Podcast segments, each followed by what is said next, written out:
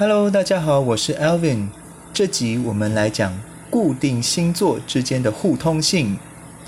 继上一集我们讲过开创星座之间的互通性，那这一集我们就来解释金牛、狮子、天蝎、水瓶这四个固定星座之间有什么样的互通点吧。首先，我们在第三集内曾经说过，固定星座是一个元素能量发展到最极限、最成熟、最完整的状态。所以，它们每一个星座都包含了一个完整的小宇宙。首先，我们来看金牛座。金牛座给人最强烈的印象，就是他们对于事物有相当独到的价值评判。他们对于喜爱和不喜爱的事物，那个态度是非常明显的。他们对喜爱的事物的投入程度。那可不输狮子座呀，但是他们喜欢和不喜欢之间明显的差别，又和天蝎座好恶分明的特质是相通的。而他们这样具有强烈的理念性的特质，也和水瓶座代表意识形态的这个概念是相通的。再来，我们看狮子座。很多人其实很难想象狮子座是固定星座，因为他们时常看起来并不固执，反而是一副非常快乐、非常阳光，甚至非常有动力的模样。但其实狮子座这样的动力只会花在他们觉得有乐趣的事物上。是的，狮子座对于他们不感兴趣的事物。那叫一个冷漠，他们其实也是好恶分明的，如同天蝎座。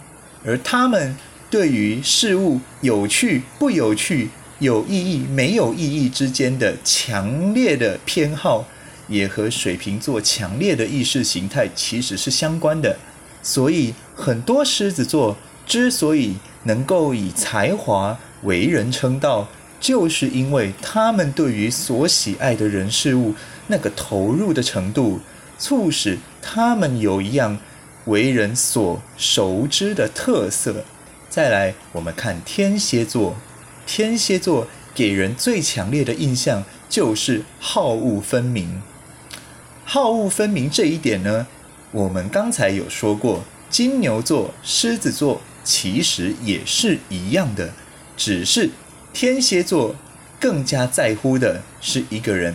内心的本质，也就是说，天蝎座他对情感的感受力是更加的敏锐的，毕竟他是水象星座。如果说金牛座感受到的是事物的价值，狮子座感受到的是能否激起他的热情，那天蝎座所在乎的就是旁人难以透过肉眼观察到的感觉。他往往可以在第一时间辨别出这个东西是否是他喜欢的，这个人是否是他值得信任的。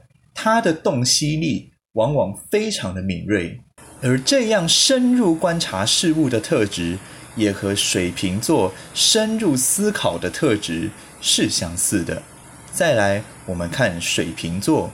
很多人对水瓶座的印象就是所谓的怪咖，但其实他们只是在坚持他们所认为对的人生里面，他们对万事万物都有一个强烈的正义之道，在他们心中，很多事情应当以某一种方式去运行，应当以某一种方式去存在，所以。水瓶座才会给人有强烈意识形态这样的印象。那这样对万事万物正义与否的价值评判，其实也与金牛座的价值评判有相通之处。对于所拥护的理念的热爱程度，也与狮子座有共通之处。那更不用说他们对于认同和不认同理念。之间的巨大区别，也和天蝎座好恶分明的特质是相似的。好，那今天我们对于固定星座之间如何互通解释就说到这边，我们下集再见。